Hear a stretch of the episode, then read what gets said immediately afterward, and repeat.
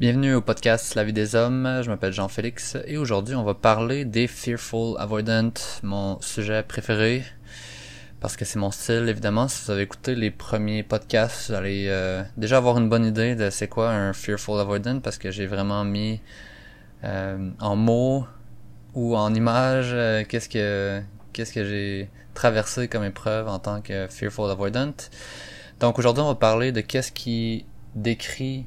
le Fearful Avoidant et c'est quoi les causes principales qui peuvent mener à avoir un style avoidant? Donc, comme les autres styles d'attachement,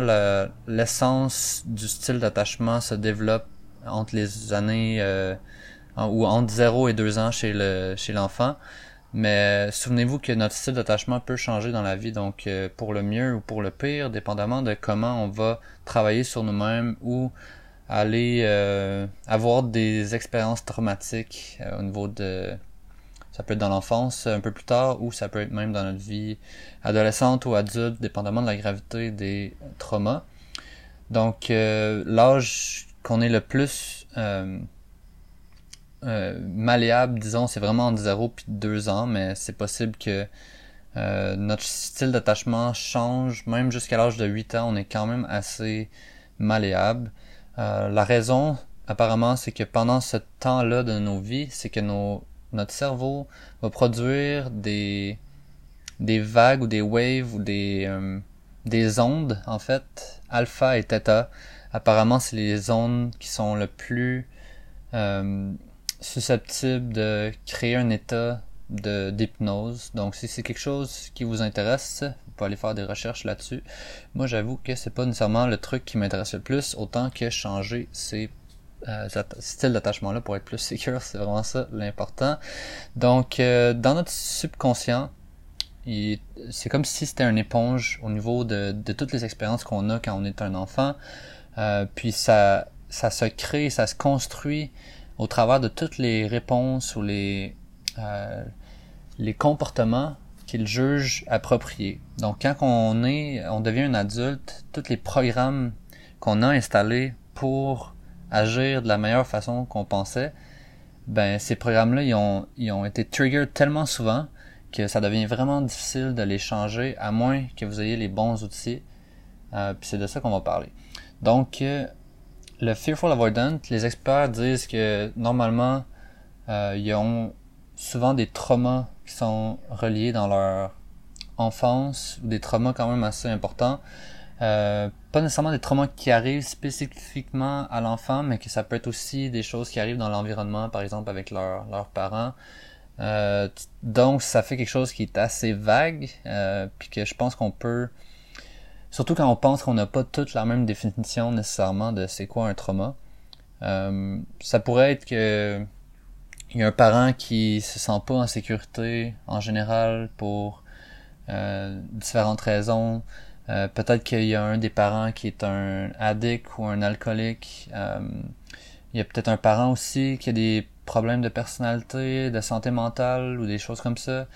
donc l'enfant, quand il va chercher du réconfort, ben ça peut que ça soit assez blessant pour lui, traumatisant, dépendamment de l'état du du parent c'est pas nécessairement quelque chose qui est toujours présent. Par exemple, moi, je, mes parents étaient assez normaux en général, je dirais, d'un point de vue, euh, d'un point de vue externe. Euh, donc, quand, puis je pense que c'est aussi un, un élément qui fait que certains fearful avoidant vont un peu déconnecter en disant, ben, tu sais, moi, c'est pas nécessairement ma réalité. Mais ce qui est important, c'est plus les réactions puis les patterns donc c'est pas nécessairement la cause, même si c'est intéressant d'en parler un petit peu. Euh, il y a aussi beaucoup d'enfants qui vont aller mimer un petit peu les émotions de leurs parents. Donc, si jamais c'est des parents qui ont eu des traumas dans leur vie à eux, ben ça se peut que ça vienne de là aussi. Euh, ça, ça, se peut que ça vienne, c'est ça, de comment le parent se sentait lui-même, ses émotions à lui, puis ses traumas. Donc, c'est comme si ça allait été transféré, si on veut. Euh, puis si on va un peu plus profondément, mais justement, il y a peut-être un transfert entre les parents puis l'enfant dans les traumas, sans dire nécessairement que c'est le cas à chaque fois, mais tu sais, comme il y a beaucoup d'avoidants, de fearful avoidants qui ont pas nécessairement la capacité de trouver un gros trauma dans leur enfance, mais peut-être que c'est un travail à aller accomplir dans les constellations familiales. Si vous avez écouté le podcast sur ce sujet-là, c'est quand même aussi intéressant d'aller débloquer ça, même si c'est pas nécessairement en impliquant le parent directement. Donc, euh, si jamais il y a eu de la violence ou même des euh, disons des chicanes euh, assez ouvertes dans la famille de, façon assez répétitive, ben c'est possible que ça soit quelque chose que qu'on se souvienne pas non plus, tu sais, entre l'âge de 0 puis 2 ans, ben on n'a pas trop de souvenirs de ça. Donc ça se peut que si dans cette phase-là, il y, avait beaucoup de d'instabilité, ben ça peut avoir créé un trauma ou un, des problèmes au niveau de notre, style d'attachement. Il y a une chose qui est à noter, c'est que des fois on, on, on projette ou on reprojette des euh, des situations ou de la façon que nos parents ont agi avec nous, avec nos, nos relations adultes, comme si c'était un, une façon de remplacer. Dans le fond, on va, on va utiliser le comportement qu'on avait avec nos parents, puis on va le, on va le transférer avec nos relations humaines, donc nos relations amoureuses, c'est-à-dire. Euh, donc, si on garde le même style d'attachement, ben ça se peut que ça soit, euh, ça vienne de là. Donc, euh, c'est important d'aller voir qu'est-ce qui s'est passé dans le passé. Euh, personnellement, j'en ai parlé un peu dans les premiers épisodes là, de qu'est-ce qui était ma théorie euh, par rapport à, à qu'est-ce qui venait de, qu'est-ce qui avait créé mon style d'attachement Fearful Avoidant. Mais en ce moment, je pense que c'est sûr que ma mon enfance 0 à 2, ma relation avec euh, ma mère, elle, c'est comme ça a eu un impact, c'est clair. Mais je pense qu'il y a aussi le fait que j'ai perdu un frère quand j'avais 13 ans, qui s'est enlevé la vie. Puis potentiellement, tu sais, ça l'a ça l'a beaucoup influencé mon style d'attachement parce que je pense que j'aurais été probablement euh, dismissive avoidant comme un évitant pur, mais là, en ayant cet événement-là traumatique, ben peut-être que ça a créé une instabilité à l'intérieur de moi qui est venue euh, installer un peu plus le côté anxieux. C'est une, euh, une autre hypothèse qui est à vérifier, mais en fait, c'est pas, comme je disais, c'est pas super important d'aller chercher la cause le, exacte, ou en tout cas, l'important c'est d'aller chercher c'est quoi les émotions à l'intérieur qui sont encore présentes, puis ça c'est un travail qui peut prendre beaucoup de temps. Et puis comme je, je disais, on va en reparler. j'en ai déjà un peu parlé par rapport aux autres styles d'attachement, là, mais ça va venir euh, un peu comment on fait dans le futur pour travailler sur le style euh, Fearful Avoidant. Euh, donc, pour moi, qu'est-ce qui a marché le, plus, dans le fond, c'est vraiment les constellations familiales, comme je parlais, puis les psychédéliques. Euh, puis les psychédéliques, psychédéliques c'est quelque chose qu'on va parler dans environ 30 à 40 épisodes. Là, j'ai, j'ai vraiment pas fini avec les styles d'attachement. Ça va prendre encore euh, un peu de temps avant de faire le tour. Il y a vraiment plein de sujets à aborder qui sont super intéressants, mais dans dans plusieurs épisodes, les psychédéliques s'en viennent. Je vais vraiment parler de la science derrière ça, qu'est-ce qu'ils sont en train de découvrir, euh, comment comment les utiliser pour aller vraiment euh, travailler d'une façon thérapeutique avec eux. Je vais parler juste de mon expérience à moi parce que euh, je, je, je, suis pas en train de dire à personne d'en prendre. Euh, des psychédéliques, c'est pas fait pour tout le monde, mais euh, si jamais ça vous intéresse, ben au moins vous aurez l'expérience de quelqu'un avec qui ça a fonctionné. Donc, euh, puis en même temps, ben, il y a eu des expériences plus dures que d'autres. Bref.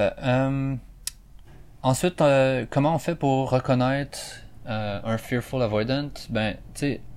le fearful avoidant, le style d'attachement, c'est aussi, on, le reconnaît sous désorganisé ou anxious avoidant, anxieux évitant.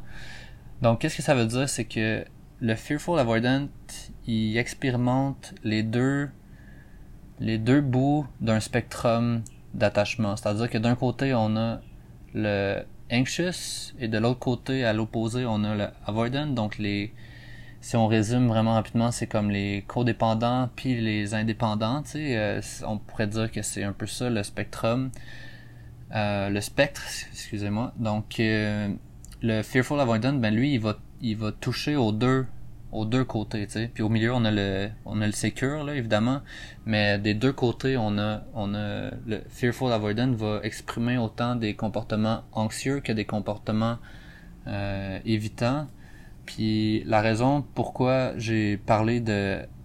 je parle du Fearful Avoidant maintenant, c'est que dans le fond, c'est un peu une combinaison des deux styles euh, malsains d'attachement qui sont anxieux et euh, évitants. Donc les Fearful Avoidant, ils peuvent vraiment se sentir anxieux autant quand quelqu'un euh, se retire ou quelqu'un va, ah, tu sais, comme minimiser le contact. Donc euh, ils, vont avoir cette tendance-là anxieuse que de l'autre côté, quand ils sentent que quelqu'un est trop proche, puis euh, disons un peu plus anxieux, ben là de leur côté ils vont devenir un peu plus évident, euh. Euh, ils vont souvent entrer dans la relation avec vraiment beaucoup de passion. Euh, ils vont être ouverts, connectés, puis ça va être la même façon qu'un anxious pourrait l'être par exemple. Mais quand le style d'attachement d'une autre personne qui pourrait être plus anxieux arrive, ben là ils vont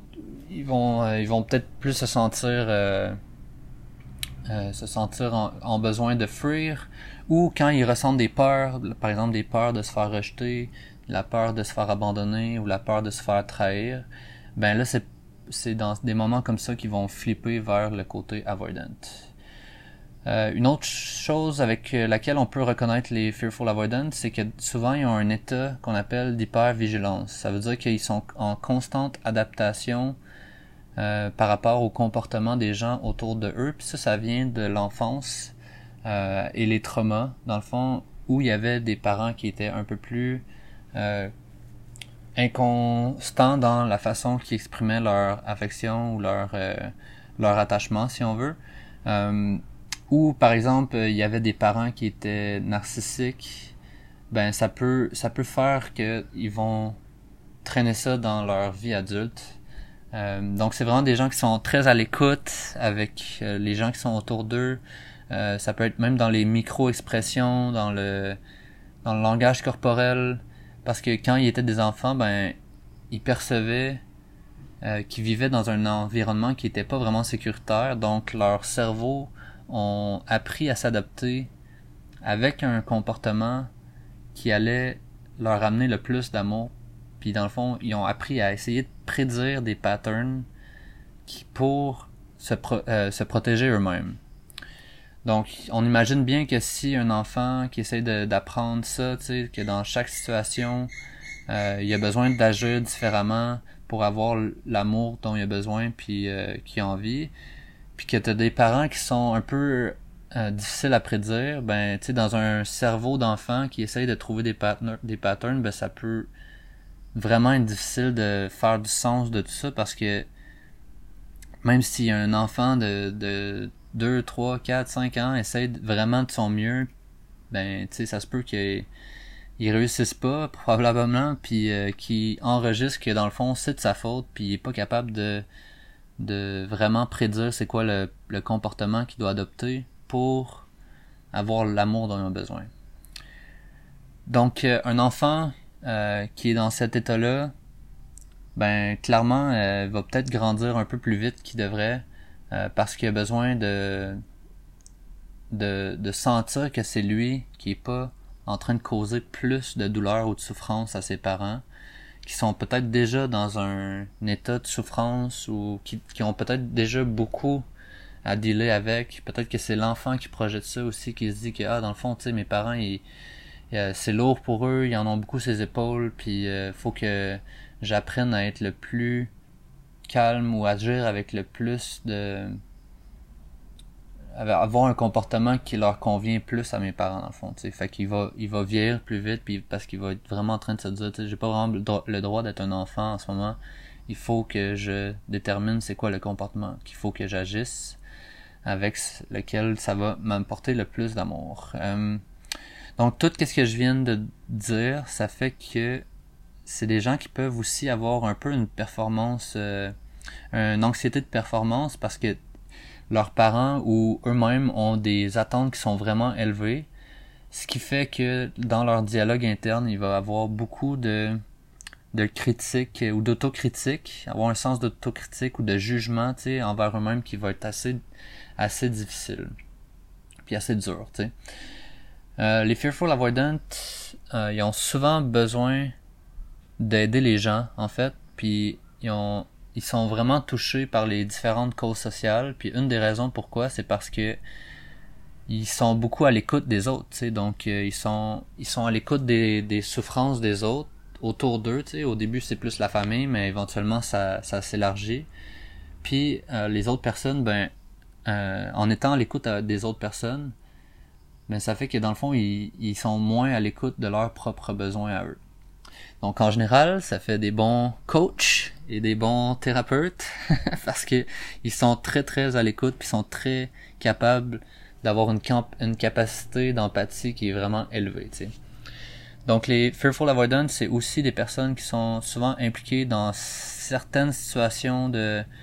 enmeshment, c'est-à-dire euh, qui ont un peu de la difficulté à établir des boundaries ou des, des limites entre eux et les autres personnes euh, ils sont souvent impliqués dans des,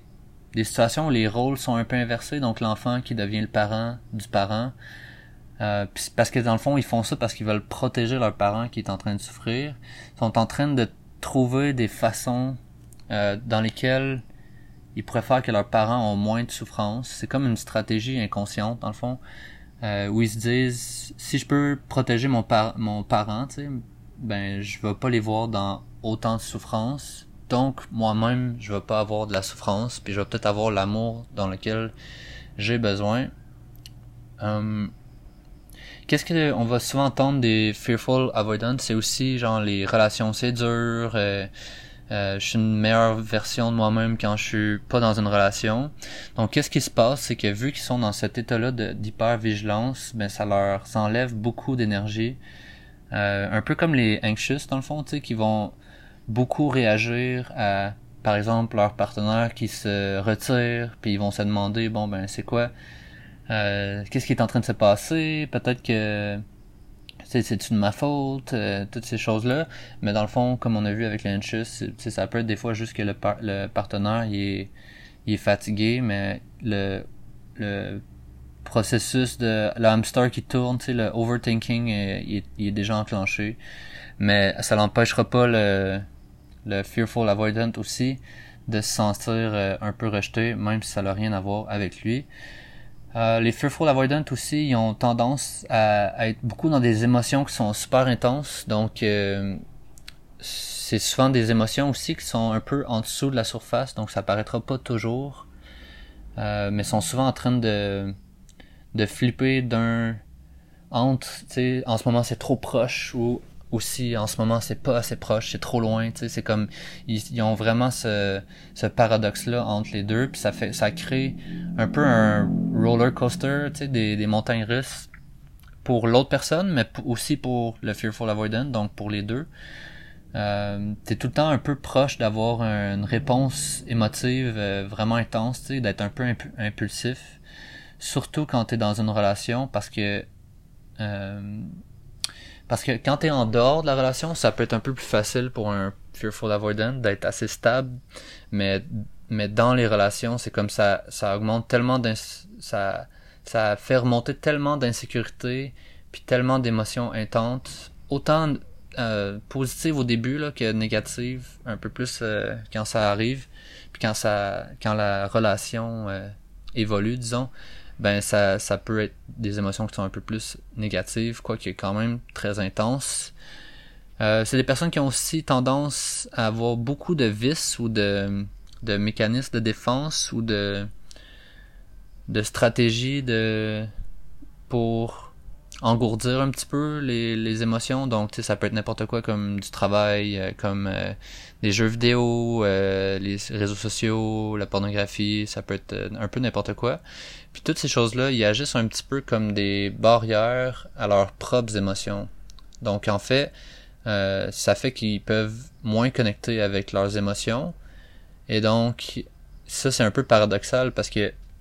dans un sens, le fearful avoidant, il veut vraiment de la connexion puis de la proximité, mais c'est un peu ce qui lui fait le plus peur, consciemment ou non. Puis vu qu'il connecte pas nécessairement avec ses propres émotions à cause de tous ces mécanismes de défense là, ben il arrive pas à connecter autant qu'il voudrait. En tout cas, pas de façon euh, durable. Donc les fearful avoidant sont vraiment la définition même de genre suis-moi, je te fuis, fuis-moi, je te suis. Euh, moi personnellement, après avoir découvert mon propre style d'attachement, dans, j'ai commencé à dire aux gens, à moins que vous euh, rencontriez un fearful avoidant qui, qui connaît bien son style d'attachement puis qui travaille dessus activement, si vous, si vous pouvez, si c'est possible, euh, c'est quand même une bonne chose de rester loin parce que qu'est-ce que ça va te faire en tant que personne d'être avec une personne fearful avoidant ou en relation? Avec ce genre de personne ben c'est que ça crée un peu un sentiment de d'addiction à cette personne-là parce que ils vont vous donner full passion puis probablement le meilleur sexe de votre vie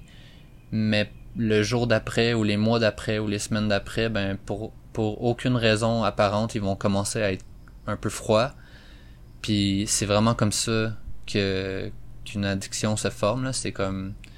de la dopamine, des shots de dopamine intense, puis après ça le retrait, puis après ça ça revient, puis après ça le retrait. Fait que vraiment le flip-flopping entre chaud froid, c'est c'est vraiment euh, euh ça peut potentiellement causer euh, de la souffrance, puis en même temps ben tu sais comme ça on, on devient addict pour une raison aussi, c'est que tu sais comme la relation est vraiment intense, la connexion est intense, mais mais après, tu sais, comme, est-ce que c'est c'est quelque chose qui est résilient? Euh, ou quelque chose qui est euh, durable Ben c'est ça, c'est là que ça devient difficile. Puis c'est pourquoi, c'est pourquoi des fois une, connexion un peu plus sécurisante va sembler moins intéressante parce que l'intensité est moins est moins présente, mais mais sur une longue période, les liens d'attachement les plus profonds se forment dans des des relations sécurisantes. Bref, on va on va parler de tout ça euh, dans d'autres podcasts aussi, tu sais comment comment dater des personnes de chaque style, mais comment aussi viser la relation sécurisante, puis puis pourquoi aussi, tu sais, fait qu'on va parler de ça éventuellement. Donc, euh, si jamais vous reconnaissez, euh, vous reconnaissez dans tout ça en, en tant que fearful avoidant, tu sais, ou que vous avez passé le test puis que vous le savez que vous l'êtes, ben, tu sais, c'est important de savoir que c'est pas de votre faute, tu sais, puis que vous avez été au travers, vous avez passé au travers d'expériences de vie qui vous ont mené à être comme ça, tu sais, puis jusqu'à présent, ben, en tout cas, jusqu'à jusqu'à présent, parce que si vous écoutez ça, puis vous le savez, ben maintenant, euh, jusqu'à maintenant, tu sais, vous saviez pas, donc, euh, tu sais, vous avez agi avec le meilleur de vos vos connaissances, mais si maintenant vous prenez, vous faites une prise de conscience par rapport à qu'est-ce que je dis maintenant, comme que moi j'ai fait il y a un an, un an et quelques mois, ben maintenant vous êtes responsable, de vos actions futures parce que euh, c'est le temps de commencer le, votre votre euh, votre chemin de guérison par rapport à ça. Parce que tu sais comme je disais c'est quelque chose qui peut être vraiment souffrant pour les partenaires euh, avec qui vous êtes. Tu sais moi il y a un bout dans il y a un bout dans ma vie où tu sais je voulais plus avoir de relations parce que je sentais à quel point à chaque fois que j'en avais une puis que je me détachais, je faisais souffrir l'autre personne. Puis c'était un des trucs qui était le, plus difficile pour moi, tu sais, c'était comme même c'était même pas le break-up, c'était à quel point ça créait de la souffrance chez l'autre, tu sais, quand la relation se terminait. Euh, puis tu sais, je veux dire, c'est normal de de faire souffrir les gens, tu sais, je pense que chaque tu sais, les relations ont un côté souffrant, tu sais, puis c'est un peu qu'est-ce qui les rend intéressantes aussi, tu le, défi que ça, ça représente de passer au travers de nos blessures tout ça, mais tu sais, ça veut pas dire que même si vous êtes conscient aujourd'hui de votre style d'attachement, que vous allez plus jamais blesser personne, au contraire, tu c'est comme, je pense que de blesser des gens, c'est normal, même si c'est pas souhaitable, ça fait partie de la vie, mais je veux dire assez de façon assez directe là, tu sais comme si vous savez que vous avez ce pattern là puis que vous faites rien à propos de ça, c'est vraiment un comportement toxique. Mais bon, tout ça ceci étant dit, je pense vraiment que les fearful avoidant sont des personnes vraiment magnifiques euh, parce qu'ils ont vraiment cette sensibilité là qui est qui est qui est profonde euh, surtout à cause de leur capacité à être empathique face aux autres puis que quand ils apprennent à se guérir eux-mêmes, ben ça fait des personnes qui sont magnifiques. Parfait, donc euh, je vais m'arrêter là. Puis euh, demain on va parler de euh, comment ils sont en dating, puis aussi en même temps, c'est quoi les les croyances profondes puis les blessures profondes qu'ils ont, en même temps de parler de, de la culpabilité puis de la honte qui est un super gros sujet chez les Fearful Avoidant. Alright, à demain!